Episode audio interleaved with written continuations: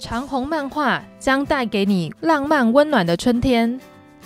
长虹暖春季，从一月十一号到二月二十八号，只要在活动期间内到全台活动指定三十间北中南实体书店购买长虹出版商品，就可以获得限定好礼哦！消费满一九九就送北中南限定徽章一枚。消费满二九九再加送复制签名珍藏卡一组，好礼再加码，无限金额，单笔消费即可抽，通通有奖刮刮卡一张。此外，长虹出版社培育台湾漫画家不遗余力，第四届长虹原创漫画大赛即将开跑喽！呃，活动时间从二零二零年十二月一号到二零二一年四月四号。本次的原创漫画大赛征稿方向分为两个类型，第一个类型是少女向的漫画组，第二个类型是耽美向的漫画组。优胜者除了能够获得丰厚的比赛奖金，还有机会成为长虹的专属签约漫画家。欢迎参加长虹原创漫画大赛，展现你笔下的异想世界吧！从二零二一年二月四号到二零二一年四月三十号。长鸿的《爱的千层派》原创特选联动计划第六弹计划即将开跑喽！这个计划的内容是为了二月份出版的七本国人漫画共同举办一连串的活动计划。只要在活动截止前购买活动指定单行本，并剪下书腰截角粘贴至明信片上面，附上感想、姓名、邮递区号、地址。只要寄回长虹出版社，就有机会抽中樱木大赏限定好礼哦。另外，长虹还举办了巡回的签书会，分别在台北以及高雄举办各个漫画家的新书签书会，支持台湾漫画有你有我。想要了解刚刚 Gala 所讲的三个长虹出版社推出的三大活动的话，就是欢迎到长虹出版社的呃官网，还有到他们的粉丝专页里面都有详细的内容记载哦。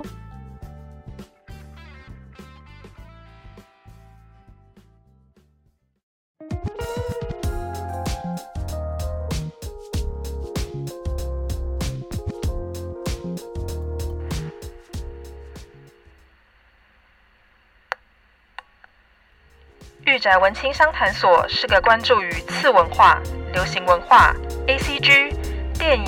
戏剧、艺术的 Podcast 频道。阿宅与文青一定是个空集合吗？御宅文青商谈所这个第三空间，希望能让阿宅与文青都能在这里畅所欲言。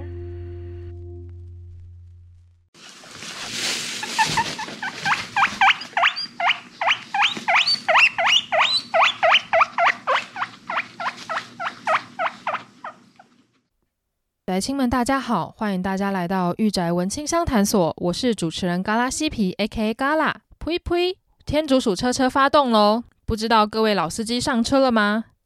我相信，呃，各位宅青在这一两个礼拜，身旁应该很多人都会问你说：“哎，你看天竺鼠车车了没有？哎，你知道那个天竺鼠车车吗？超可爱的。”然后一打开网路，然后也发现了哇，好多的天竺鼠车车的迷因图，然后在网路上流窜。瞬间你会发现说，咦，我以前身边不是狗派，不然就是猫派，怎么突然间那么多的鼠派的民众都出现了呢？这完全都是因为我们呸呸天竺鼠车车的威力呀！老实说，刚啦，我在第一集《天竺鼠车车》刚出来的时候，我还对这一部呃偶动画并不是那么的在意。我那时候只是看到说，哦，这是一个羊毛毡嘛，嗯，羊毛毡的偶动画，然后是天竺鼠为主题的，也没有想很多，就以为是呃儿童向子供向的作品。直到我发现，就是。在我们的 Discord，就是 ACGN 的地下城里面，越来越多人在讨论《天竺鼠车车》这一部作品。不管是像夜猫子点心部的二厨跟主厨啊，他们就是疯狂在贴《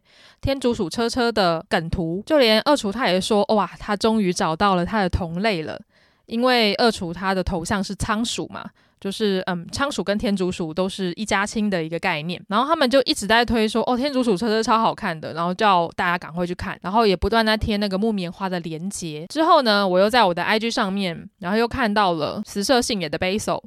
他也在贴天竺鼠车车的图，然后他就下了一个标语，就是在看天竺鼠车车之前，一看到会觉得说这是什么奇怪的东西。结果一看之后就发现说这个是一月霸权动画。我想说，天啊，有那么厉害吗？这个偶动画真的有那么神奇吗？然后我就好奇心杀死猫，我就点进去看了。喂，就是它每一集只有两分半的时间，你就会觉得嗯很短，但是你就会发现你会不断的开始 repeat 这一部动画。呃，看完第一集之后呢，刚好那时候第二集刚出，我就马上看了第二集，然后就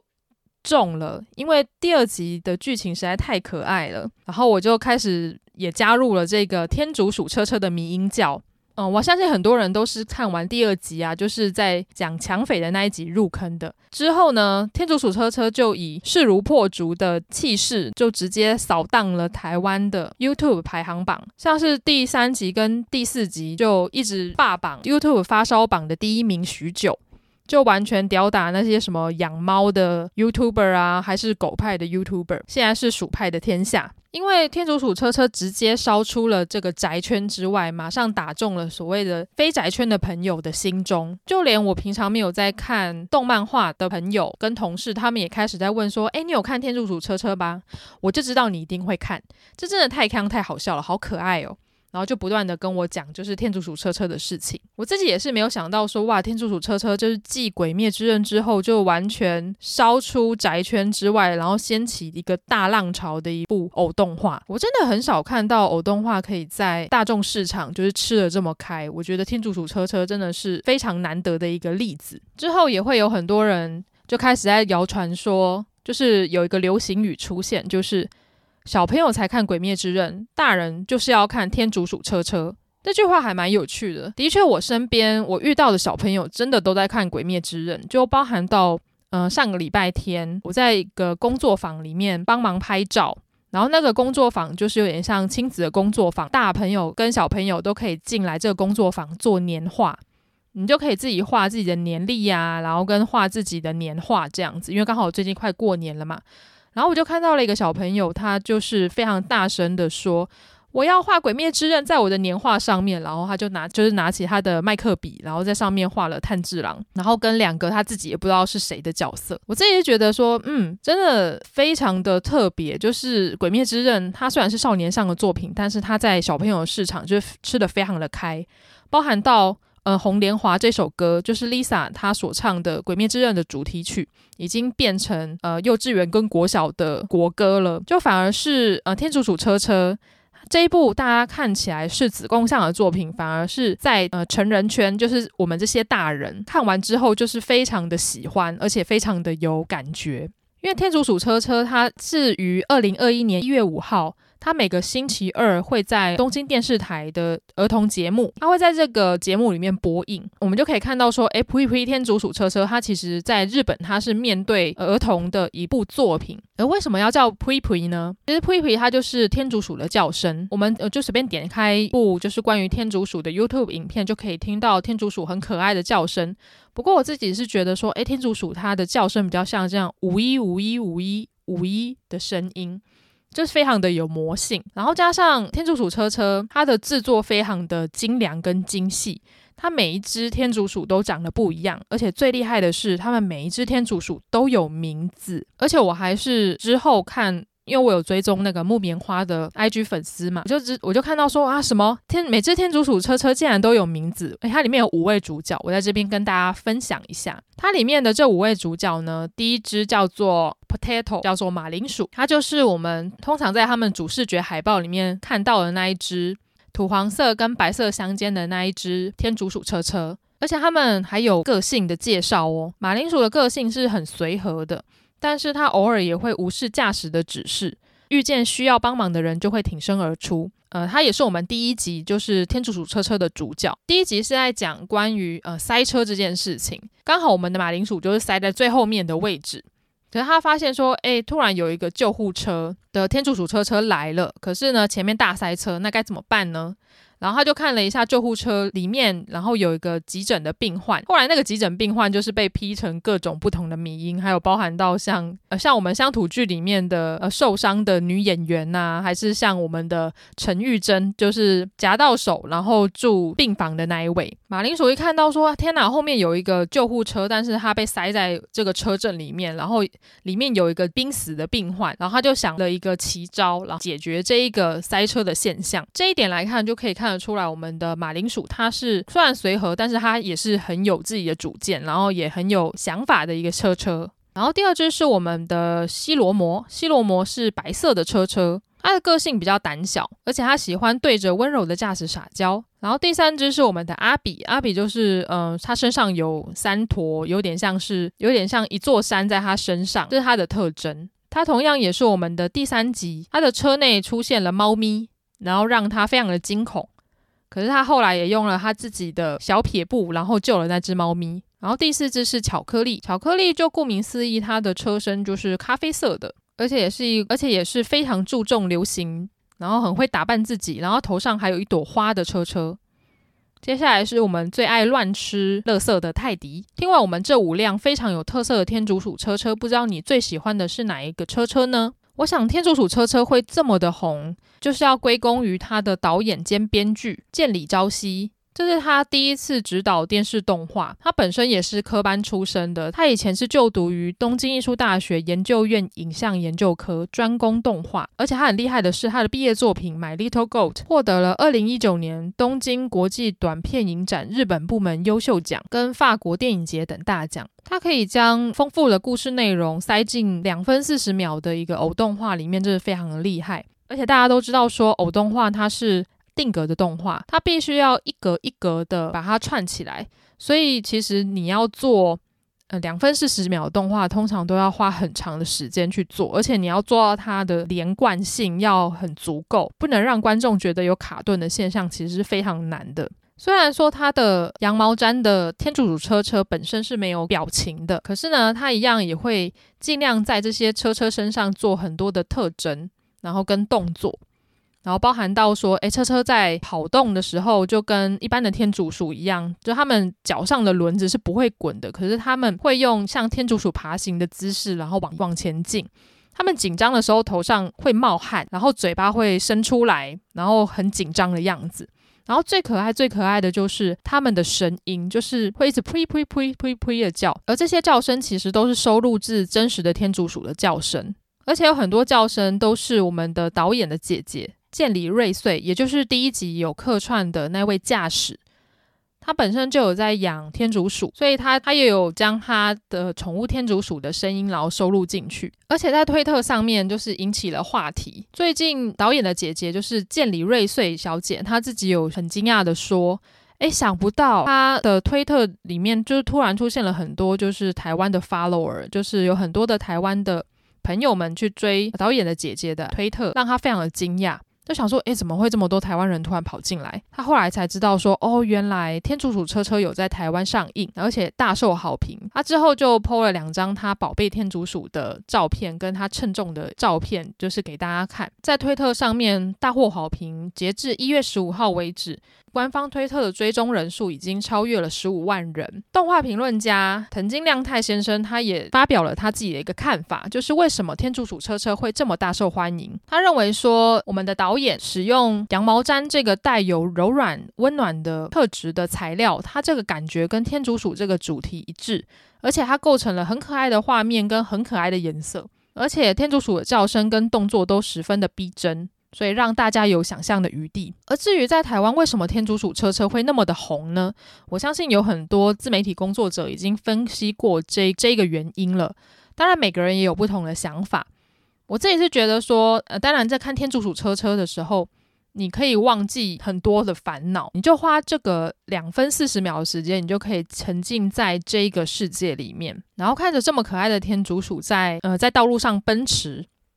有点像回归到你的童年的感觉。我自己在看的时候会觉得，诶，这一部作品有一点魔性。它的魔性是在于说，它的剧情安排很巧妙，而且有一点锵。虽然说它是给小朋友看的作品，所以呢，它的剧情是不会到那么的复杂，或是那么的难懂。可是呢，你会看到里面有很多你很多小巧思，你会会心一笑。例如说，它里面真人跟玩偶的运用就非常的有趣。像车车里面的驾驶是真人嘛，然后通常都是可能导演啊或导演的姐姐，或是其他的工作人员去饰演的。当人离开车车之外呢，它就会变成玩偶，有点像《玩具总动员》里面的那个绿色小小兵一样，你就会觉得，诶，这个大小的控制非常的有趣，非常的幽默。还有包含到说，诶，呃，这个动物跟车子的合体，就会让我想到说，诶，以前有一部动画叫做《布布恰恰》，里面也是动物跟车的合体。因为《布布恰恰》它主要是在讲说，诶，小男孩弟弟他的呃宠物狗过世之后，然后他的灵魂就附身在玩具车上面，他这样就可以继续的陪弟弟长大了。而我们的天竺鼠车车呢，虽然它是车子，可是它也是天竺鼠。它是一个活体，然后再加上一个交通工具，所以我们的驾驶进去呢，虽然他在开车，但是天鼠鼠车车它有自己的意识，它可以去，它不一定要听驾驶的话，你知道吗？就跟我们第一集我们的马铃薯。他就是为了要救呃救护车里面的人，所以呢，他就直接依照他的意识驾驶，然后爬过前面的天竺鼠车车门，然后就顺利了解决那个道路阻塞的问题。而且刚好在第四集的时候，第四集是在讲嚼嚼大扫除，我们就可以看到说，哦，原来天竺鼠车车他们是会进食的，他们是需要吃东西的，只是他们吃东西不是吃汽油，他们要吃天竺鼠喜欢吃的东西，就是马铃薯跟生菜。所以吃一吃呢，他们吃什么东西？然后就会大什么东西出来，所以网络上有很多的迷因都是在画那个天竺鼠车车里面的构造，就说诶，他们的胃应该是在驾驶座那附近啊，他们的脑应该是在他们的呃方向盘附近，他们要怎么样消化，他们要怎么样排泄啊？其实就跟真的天竺鼠一样。我觉得大家都非常的认真在看这一部作品，所以导致它的迷因图非常的丰富，也非常的泛滥。也因为迷因的传播，所以呢，越来越多人，包含到圈外人。开始注意到天竺鼠车车的魅力，所以我觉得天竺鼠车车为什么会在台湾那么红，某部分也要归功于它的迷音图跟一些音乐，例如说像是《超跑情人梦》这首歌，就有人把这首歌跟天竺鼠车车的片段剪接在一起，而且剪接得很好，大家看完都说天呐，也太合适了吧。然后当然在日本那边也有很多呃同人图跟迷音图，例如说天竺鼠车车。里面的驾驶变成藤原拓海会怎么样？你能想象藤原拓海开着天竺鼠车车去比赛吗？或者是开着天竺鼠车车在秋名山奔驰，然后过那个发夹连弯是什么样的感觉？你一想起来就觉得很有趣。像之前重新在大荧幕上映的《阿基拉》，我们的主角卡内达金田他也。他有一他有一辆非常帅气拉风的红色摩托车，然后呢，就有人把哈内达跟天竺鼠车车合在一起，哈内达就变成了天竺鼠车车的赛车手。我觉得这也都非常的好玩，也非常的触鼻。也因为天竺鼠车车爆红，所以呢，现在网络上很多关于天竺鼠的影片的流量也都跟着冲高。我之前有看过一个影片。日本的动物园养了六十只天竺鼠，然后他们就会帮天竺鼠做那个赛道，然后让那些天竺鼠跑那个赛道，然后去吃饲料。其实我在想说，会不会导演就是看了这些影片，所以才想到第一集的剧情，就是塞车了是谁的错的这个剧情。而且最好玩的是，那些天竺鼠他们还会直接在赛道里面突然转向，然后往回跑，然后就觉得天哪，也太可爱了吧，就是非常真实。当然，我在这边也要呼吁大家说，不要因为天竺鼠车车的热潮，然后就去养一只天竺鼠。像之前可鲁也是因为这样子，很多人都去养拉布拉多啊，然后后来就发现，诶，我家没有办法养这么大的大型犬，然后加上不太好照顾，所以因此弃养的拉布拉多就很多。就千万不要因为这个流行文化，或者是你喜欢这一部作品，就去养一个宠物，因为你只要去养了一只宠物，你就要负责它的一生。千万不要去弃养它。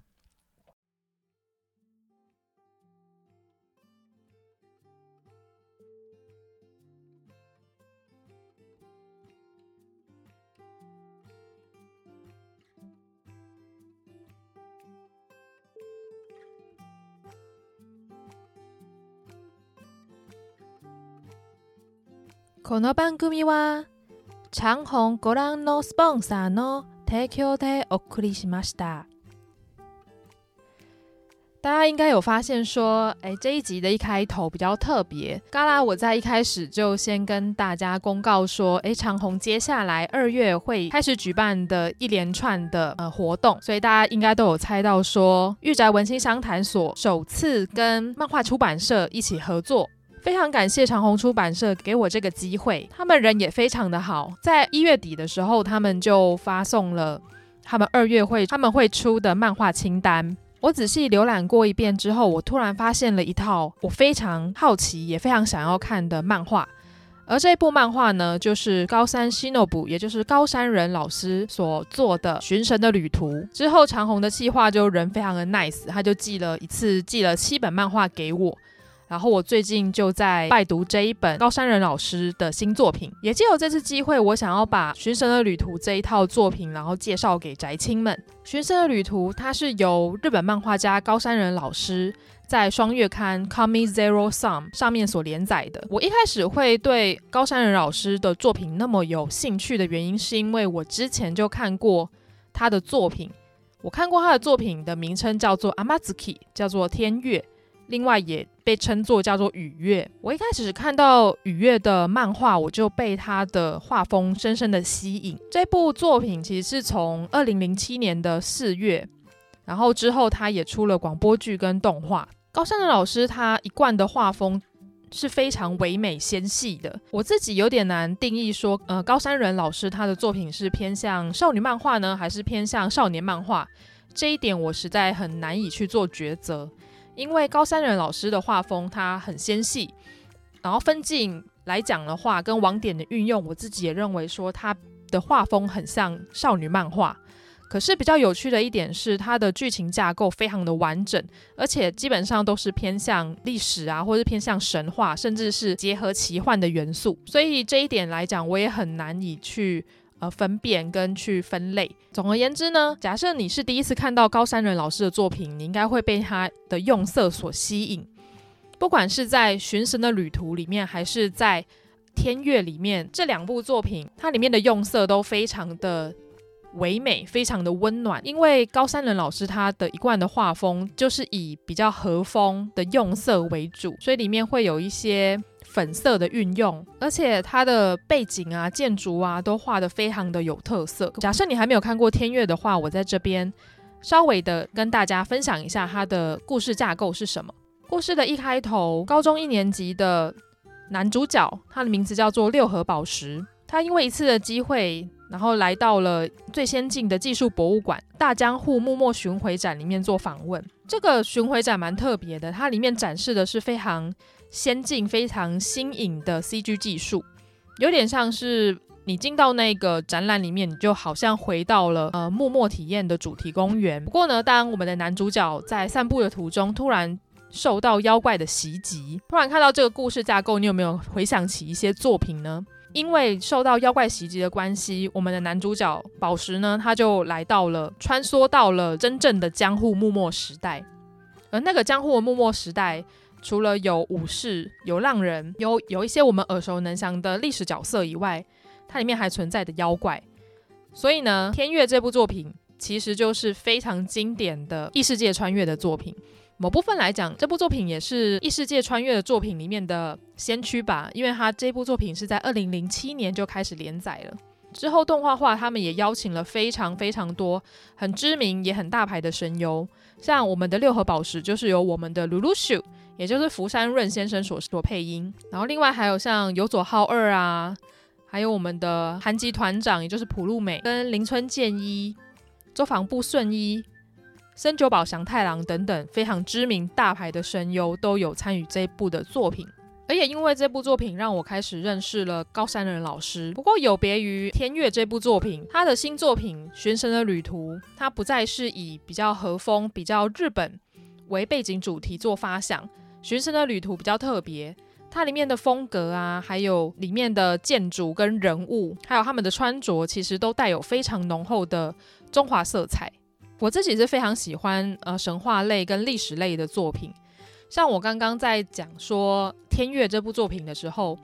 里面有些桥段就会让我想到呃小野不由美老师他的小说，也就是《十二国记》里面一开始女主角杨子。她受到了妖怪的袭击，然后跟着他的麒麟锦旗一起回到了原本的世界。里面的这一幕让我感觉非常的像，然后同样也是异世界穿越的作品。而《玄神的旅途》呢，它是高山人老师的新作品。它的故事架构是发生在一个很特别的一个国家，这个国家叫做没有神话之国。而这个没有神话之国呢，它其实是跟很多的世界、很多的国家有做相关的连接。而这个没有神话之国呢，它很特别，是在它的建筑还有它的人物穿着呢，其实是跟中国神话里面的古着有点像，跟中国的传统服饰有点相像，只是呢。它里面人的个性呢，是比较偏向日本人。没有神话之国里面总共有五座山，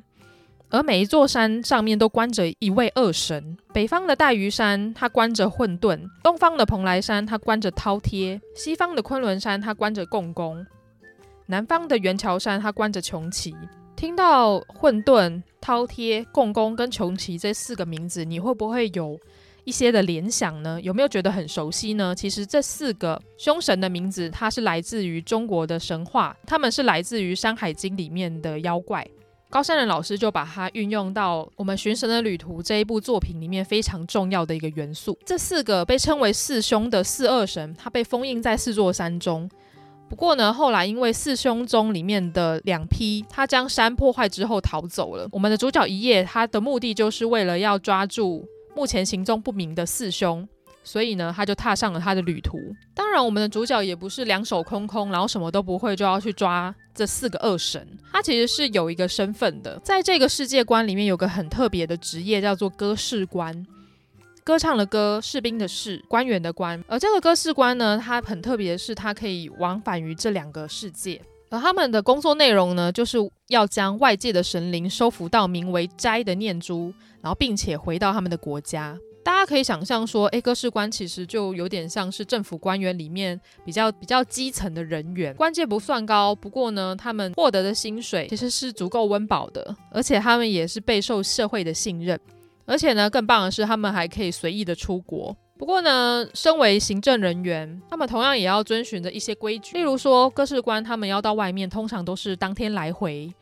而且呢，他们出境之前还要先带着他们的神兽到赤门去登记。回国之后呢，他们还要去拜见他们的长官，也就是东王父跟西王母，然后回报他们的工作的情况，然后并且去接他们下一份工作。大家也可以想象，歌士官他有点像是神奇宝贝训练师这个样子。只是神奇宝贝训练师，他们用的是圆形的宝贝球去抓 Pokémon，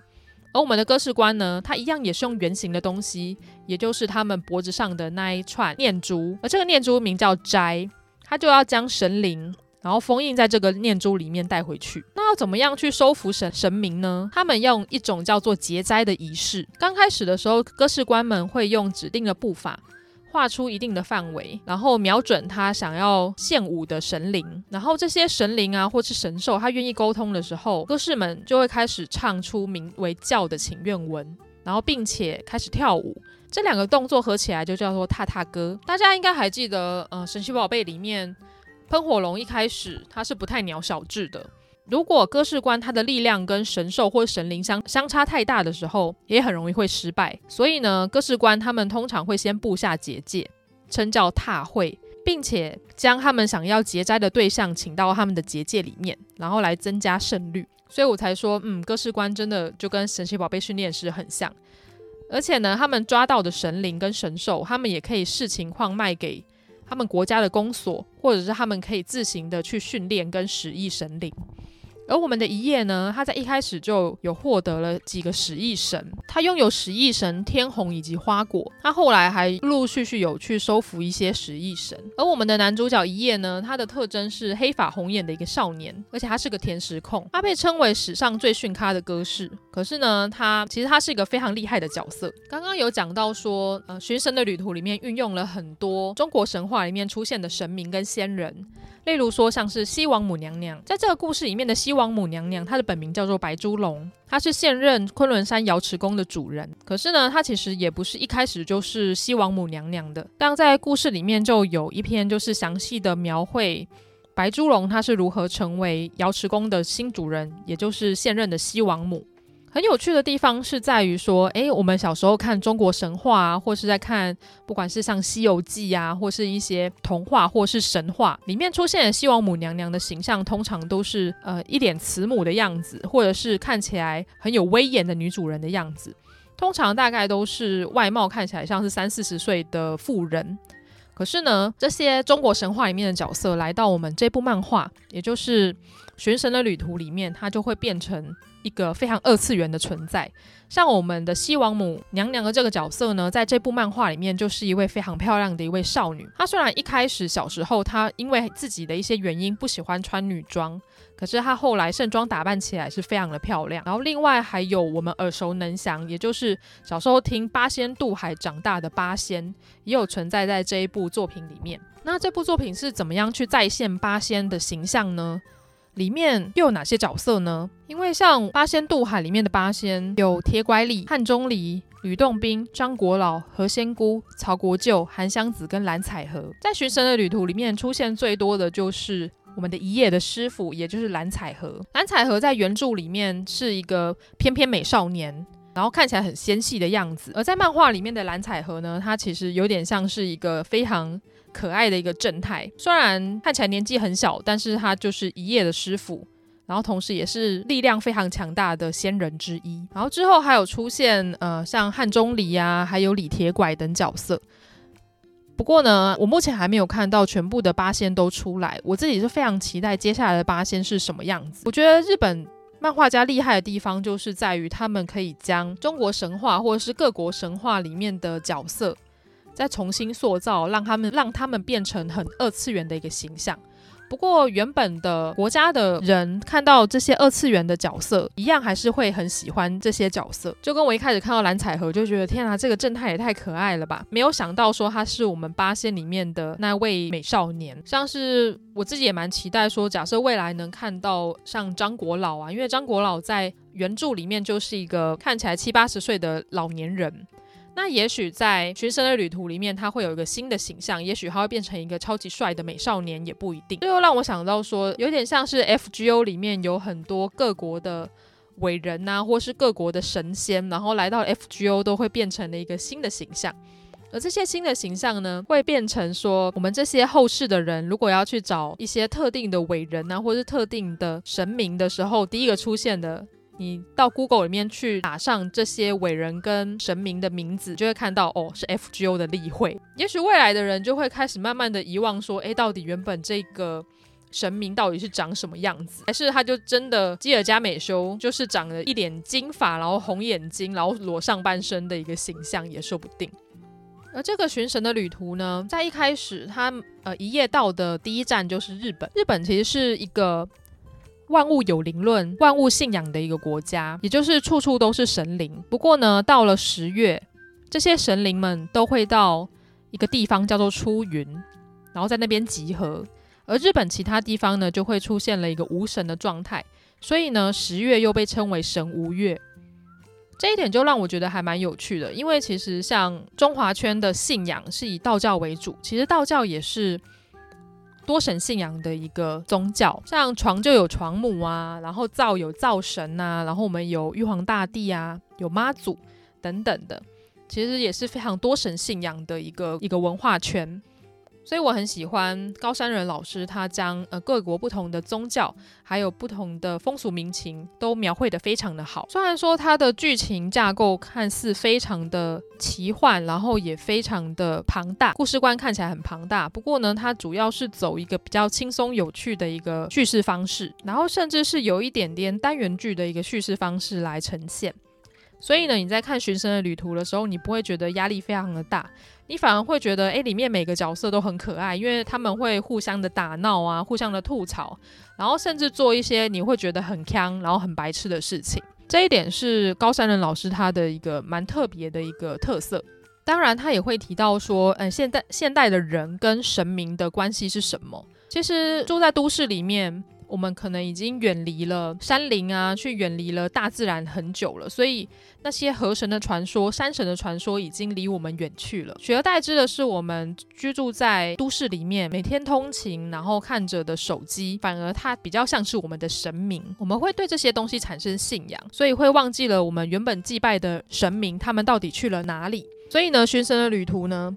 它里面有一些篇章。其实就是在跟我们讲说，不要忘记我们曾经的信仰，不要忘记大自然所带给我们的恩惠，然后不要只想到观光跟赚钱。我们要去尊敬自然，我们要去尊敬神明给我们的这一切。当然，寻神的旅途到现在还在持续的出，目前已经出到最新一集是第十二集了。我想再这样讲下去，我可能就会爆雷，所以呢，我还是将这个作品推广给喜欢的宅青们。当然，也借由这个机会，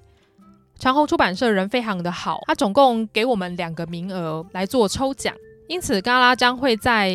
这一集节目之后，然后公开一个抽奖，抽的奖品呢就是我们《寻神的旅途》的漫画。假设你是还没有看过《寻神的旅途》这部漫画的宅青们，您可以选择第一集漫画来抽。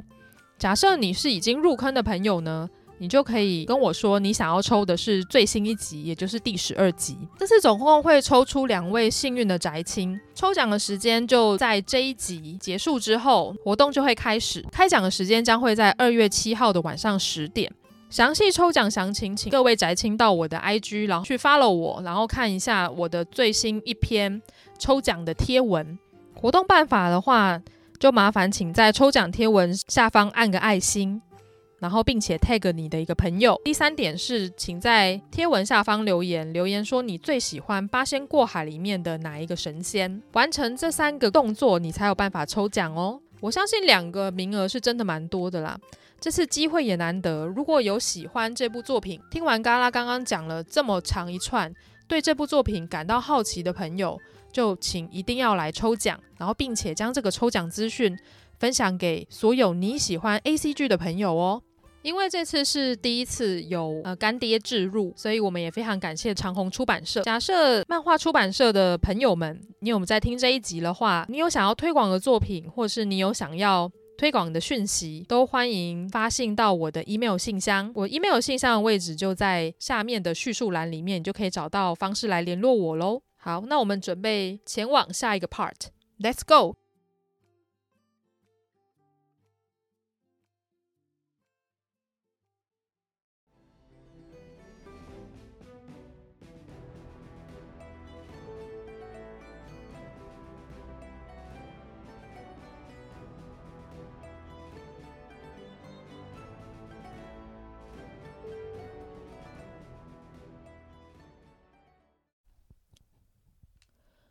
如果你以为我这一整集都要讲天竺鼠车车的话，那就大错特错了。其实我是想要借由天竺鼠车车这个主题，然后来聊一聊偶动画。其实我看的偶动画并不多。我小时候有看过像是《企鹅家族》，它是用粘土做成的偶动画，它的可塑性就非常的高，而且它也做得非常的逼真。因为粘土它它可以压扁，然后也可以伸长，所以要做起来其实不是那么的困难。不过像是呃像天竺鼠车车啊，它就是用羊毛毡嘛，大家都知道用羊毛毡这个材料其实是有一点耗时的。当然，像天竺鼠车车红了之后，有很多的 YouTuber 他们都在教人家怎么做羊毛毡，怎么样自己粘出一个天竺鼠车车。你就会发现说，诶，其实羊毛毡这个东西，呃，虽然好玩，但是并不是每个人都有天分，所以有很多人做羊毛毡。可能你就看到，诶，材料包上面的羊毛毡的狗狗啊、猫猫啊很可爱，你就发现，诶，你自己粘出来可能就变成了一个奇形种，或是变成了不知名的外星生物，完全都是要靠你自己的掌握力呀、啊，还有你的天分。然后另外像是我们还有看过的偶动画，如果大家有看过《B Star》的第一季的 OP 里面的大灰狼雷格西跟我们的可爱的兔女郎学姐小春呢，它在 OP 里面的呈现就是用偶动画做呈现。我自己有去看一下它的幕后花絮，他们找的偶动画公司非常的用心，也非常的专业。他们做雷格西的角色，他们是一根一根、一撮一撮的毛慢慢植上去的。你就会看到说，哇，这批大灰狼的毛色真的很漂亮，而且做得非常的精致，包含到它里面跳舞啊，还有包含到里面在追赶的动作都非常的流畅，然后再搭配上阿里的那一首歌，我就觉得啊，这个 OP 真的是我近几年来看到的 OP 我最喜欢的一个，非常有创意，也非常的创新。他可以在这一分钟的时间就将诶雷格西跟小春，然后另外还有呃出现的路易这三个角色放在这个场景里面，我就觉得嗯，偶动画真的是一个非常棒的一个呈现方式。我今天想要跟大家另外在推广的一部作品，就是一部偶动画电影。这部电影叫做《超级狐狸先生》。超级狐狸先生，他的导演是魏斯安德森。假设你有看过《欢迎来到布达佩斯大饭店》，那你应该就会对魏斯安德森这个导演非常的有印象。魏斯安德森在《欢迎来到布达佩斯大饭店》它里面就呈现出他非常强大的一个个人特质，就是他是一个对称狂。我为什么会说他是对称狂呢？其实你去看完《超级狐狸先生》跟欢迎来到布达佩斯大饭店，你就会发现说，他几乎每一个镜头都是左右对称，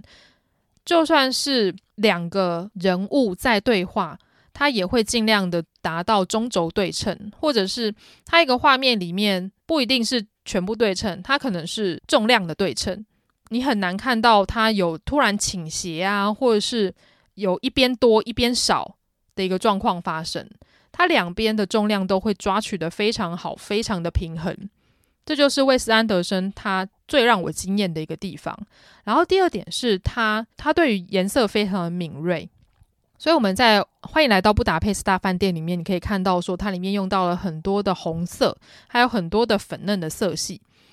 它将布达佩斯大饭店这个地方营造出一种有点如梦似幻，然后又有点复古的感觉。然后包含到这一次的超级狐狸先生呢，它里面用了很多很复古的元素，包含到里面角色穿的衣服，还有它的字幕，诶，它的字幕一样也都是中轴对称，因为他很喜欢用这种黄色的字幕，营造出一种七零年代的一种复古感。呃，超级狐狸先生它的内容其实是依据。儿童文学作家罗尔德·达尔的同名小说改编而成的，我不得不讲，他的声优阵容真的是非常的厉害哦。我随便举几个，大家应该都耳熟能详。第一位是我们的乔治·克隆尼，就是非常性感、非常有成熟男人韵味的一位男星。然后第二位女主角是由我们的梅丽斯·翠普所饰演，而且梅丽斯·翠普在里面演的狐狸太太就是非常的。漂亮，也非常有气质，她的声音也会勾人。另外还有我们的比尔莫瑞，这部电影在台湾的上映日期是二零一零年，其实距今也是将近呃十一年的时间了。它的故事剧情主要是在讲说，内容其实是在讲说，狐狸先生他年轻的时候就跟一般野生的狐狸一样，他们都会到农场去偷窃啊，然后偷吃鸡跟偷吃一些牲畜为生。直到有一次，他跟他的太太险些被呃陷阱抓起来，然后险些丧命。他们在陷阱里面的时候，他的太太就跟他讲说，她怀孕了。假设他们还有办法活着出去，他要求狐狸先生要金盆洗手。不过还好，老天有眷顾他们，他们两个后来逃出。去了之后呢，狐狸先生就顺着妻子的意思，金盆洗手，然后在报社里面撰稿生活。直到有一天，他的外甥呃克里夫森来到他们家呃寄住，狐狸先生他们一家人去买了一个新家。狐狸先生就看到了他新家旁边的三位农夫的农场，就让他回想起他以前年轻的时光。他觉得他现在自己就是在这个家中，虽然生活过得很安稳，有美丽的太太。跟还算乖的小孩，可是呢，他就觉得他的生活就是一点乐趣、一点刺激都没有，他就觉得自己很可怜。他就跟着他的朋友，打算要去那三位农夫的农场里面偷窃。在瞒着他的老婆作案三次之后呢，狐狸先生跟他的朋友被跟踪到家的农夫发现了。他们在一阵激烈的追逐啊，跟逃跑之后，农夫们用枪打掉了狐狸先生的尾巴。农夫们发誓说一定要抓到这个狐狸。呃，人类就一路的追杀狐狸先生到。他们的家里面，在中途休息的时候，你就可以看到，哎，人类其实用了很多的方法在追捕狐狸，像是他们会用灌水的方式啊，或者是想尽办法逼着他们从洞里面出来。而且这不只是会影响到呃狐狸先生一家三口，再加上他的外甥住在他附近的呃动物邻居们也受到了影响。你就可以看到人类用。用尽办法想要把那棵树挖空啊，然后用水攻，然后逼他们出来。农夫们后来将狐狸先生一家的树推倒，将他们住的山也挖掉。可是狐狸先生呢就不甘示弱，他就带着他的动物同伙从地道里面偷走了三位农夫的所有产品，这让这些农夫就是怒不可遏。他们最后就决定要用地道水攻的方式逼他们出来。而这时候他的儿子跟外甥，他的儿子 Ash 也是一个非常有趣的角色。Ash 他看起来就是一个很叛逆的一个小伙子。可是呢，他同时也是一个很纤细的男孩子。他其实一直都向往着可以跟呃他的表哥呃克里夫森一样，就是那么的厉害，那么的受人家欢迎。可是呢，他自己的体育不好，他比较擅长的是一些比较纤细的事情。然后甚至他没有办法，就是成为他父亲的骄傲，因为他父亲太优秀了，所以他也会默默的吃那个克里夫森的醋。因此呢，他就决定他要在他爸爸面前立功，所以他就带着他的表哥。然后一同的潜入到农夫家里面，想要偷回父亲的尾巴。可是呢，动物还是没有办法赢过人类的。在一次不幸的失手之后，克里夫森被抓走当做人质。所以呢，狐狸先生他就组织起了他的动物同盟，为了要营救他的外甥克里夫森。其实，超级狐狸先生这个剧情还蛮简单的，而且节奏非常的快速。他在大概一个半小时的时间就讲完这个故事。然后你就想说，诶，以刚刚讲到的天竺鼠车车，它需要花两分四十秒来讲一个故事，可是偶动画的制作时间其实非常的冗长，它要一格一格的慢慢拍，然后再把它连起来，其实非常的累人。而超级狐狸先生呢，这个片长有八十八分钟，非常的长，你就会发现说，哇，天哪，他们要完成这一部作品，不知道要花多长的时间去集结成八十八分钟的作品。而且更有趣的是，它里面有很多魏斯安德森的风格，除了刚刚有讲到的魏斯安德森标准的左右对称手法，另外呢，它里面的场景、物品、建筑。以及主要的线条跟人物都平行或是垂直于地平线，就连它镜头在运镜的时候呢，有时候它会突然的转九十度，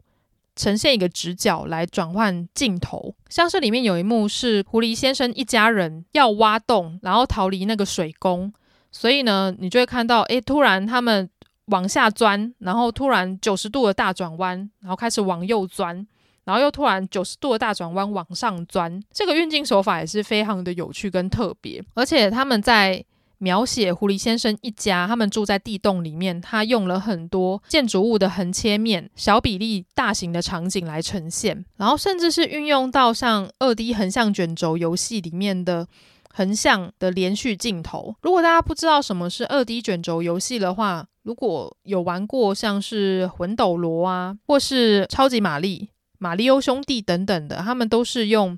横向的镜头，然后主角就是从左到右，然后去做移动，然后去打怪，然后通常他们的出口或者是最终的大魔王都会放在最右边的地方。就除了横向卷轴游戏的一个风格以外呢，魏三德森也在这一部作品里面放了像是第一人称射击游戏的一个视角，你就会想说，嗯，魏三德森是不是游戏迷呀？他用了很多游戏里面会出现的一些场景。那这个第一人称射击游戏的连续镜头是出现在哪里呢？这是出现在一开始，狐狸先生跟他的伙伴要潜进去农夫的家里面去偷鸡跟鸭的时候，他们要偷偷的潜进去，还有包含到说他们后来被发现，被农夫发现。要逃跑的时候，那种追逐的场景，它就会变成第一人称射击游戏的一个场景。我们观众的镜头会看到，呃，狐狸先生跟他的伙伴的背面，然后很像是我们在追着他。然后狐狸先生要逃跑，我们就会看得到他的尾巴，然后跟他的动作是一直往前跑，来呈现这种追踪式，然后跟踪式，然后追逐式的一个紧张感。讲了那么多，我想宅青们应该对魏三德森这个导演的。拍摄手法应该有比较多的也了解了，当然他最终的结局我自己也是很喜欢，因为不只是我们的外甥克里夫森他得救了，他的儿子 Ash 也在最最终的关键时刻展现出他的价值，而他展现出来的价值也让狐狸先生跟所有人都刮目相看，Ash 也终于了解到说他在他的父亲眼中其实是一个很棒的孩子，他也不再为了这种比较的心态而感到难过。最终，在逃回家的路上，狐狸先生一家人就是看到了一头野狼，他们两个互视了很久，然后最后狐狸先生他看着野狼就眼眶湿润，然后流泪。比较有趣的是，狐狸先生他会讲话，可是野狼看起来是不会讲话的，而且他就连直立都没有办法。所以呢，我们可以看到，嗯，蛮有趣的现象是。我们这边看到比较有趣的一幕是，超级狐狸先生里面的角色都是拟人化的野兽。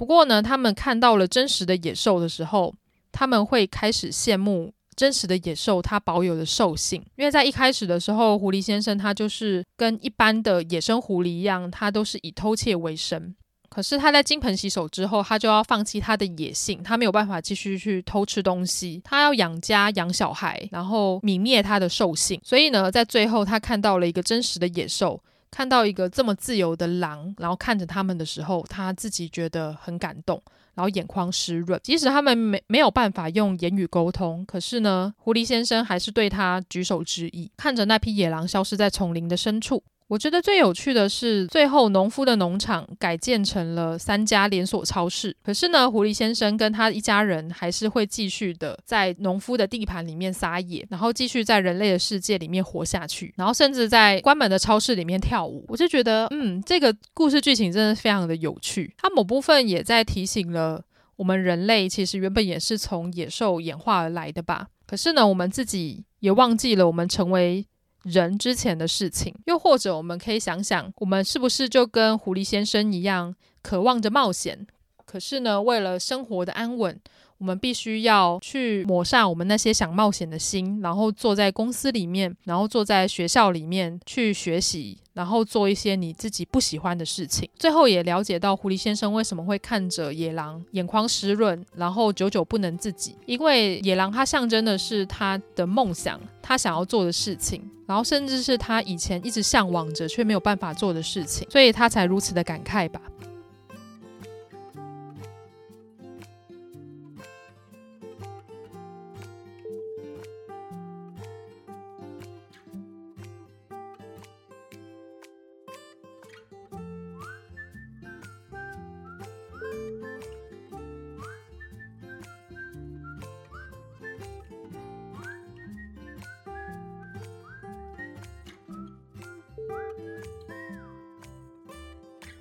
月三十一号，ACGN 地下城 Discord 群组里面，我们举办了一个非常有趣的活动——宅宅大集合之男女对抗赛。其实对这个对抗赛是我发起的，我主要是想要办在 Podcast 年会，也就是 Podfest 上面。只可惜因为疫情的关系，所以 Podfest 已经取消了。所以呢，我就转念一想，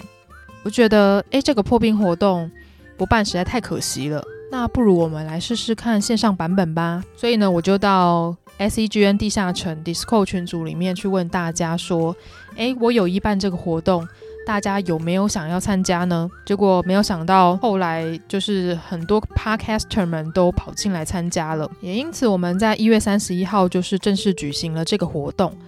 其实这个活动呢，就跟我们在电视上面看到的益智节目很像，只是呢，里面的题目都是跟呃宅圈的作品、ACGN 的作品有关。我这次就把它分成男性向跟女性向两个部分。男性选手会被问女性向问题，女性选手会被问男性向的问题。虽然说赢的人也没有什么奖品啦，不过大家也都玩得很开心。因为其实这里面的题目都是呃大家一起出的，因为我是主持人嘛，所以我就会第一个看到大家出的问题，我就发现哇塞，大家出的问题也都太难了吧，不管是男生还是女生的问题都很难。而这次有参赛的选手有夜帽子点心部里面的主厨，还有像宅生里面的花花，漫画最重要的就是故事里面的好弟，还有毛师说的熊大跟依依恋不舍的依依。还有食色性也里面的 Basil，仔仔下班中的大酸梅、阿直跟布姑，另外还有伤心熊猫补给站的红佛佛。我们这样洋洋洒洒就列了十位选手，然后再包含我是主持人嘛，然后另外二厨是我的副手。我原本想说，诶，这个活动应该半个小时以内会结束吧，结果我们一搞就搞了一个半小时。我觉得哇，大家真的都很会聊，而且很会做效果，每个人都是综艺咖，我真的是刮目相看。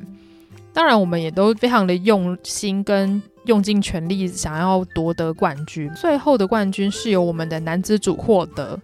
就以一分之差，他们打败了女子组。虽然我觉得大家最后应该都是求助于四面骰啦，就是